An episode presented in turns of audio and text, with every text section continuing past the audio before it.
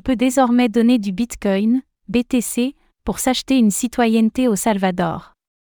Attirer de l'argent étranger, et surtout, du Bitcoin, BTC. C'est la stratégie que semble avoir adoptée Nayib Bukele, le président d'Argentine. Il a en effet révélé une mesure controversée, il est désormais possible de donner du BTC au pays et de recevoir la citoyenneté en récompense. Qu'est-ce que cela veut dire?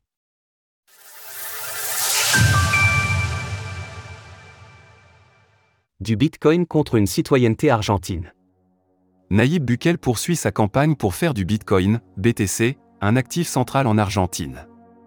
Le Congrès vient en effet d'adopter une loi d'immigration ambitieuse, mais controversée. Elle prévoit que les personnes qui donnent une somme en Bitcoin au programme de développement économique et social du gouvernement reçoivent en retour la citoyenneté argentine. La loi, qui sera ratifiée dans les prochains jours, permet donc à quiconque d'acheter une citoyenneté en Argentine. Même si le gouvernement axe sa communication sur l'idée de don. Les étrangers altruistes qui souhaitent soutenir le développement économique, social et culturel du Salvador en donnant du Bitcoin. S'acheter une citoyenneté avec de la crypto-monnaie.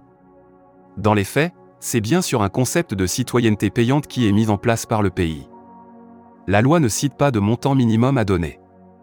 Il ne semble pas non plus y avoir de procédure particulière de refus de citoyenneté pour quelque motif que ce soit. La loi a été validée par un congrès dont les membres sont majoritairement issus du parti du président Bukele.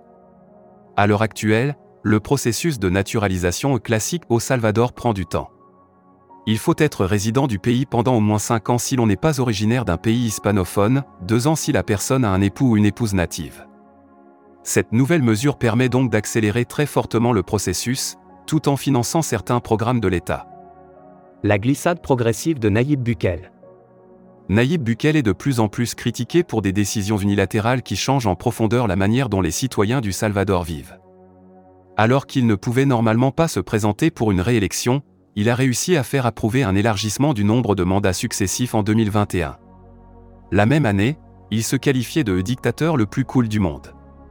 En ce qui concerne le Bitcoin, la communication du gouvernement a toujours été très optimiste, mais dans les faits la crypto-monnaie reste encore marginalement adoptée sur le terrain.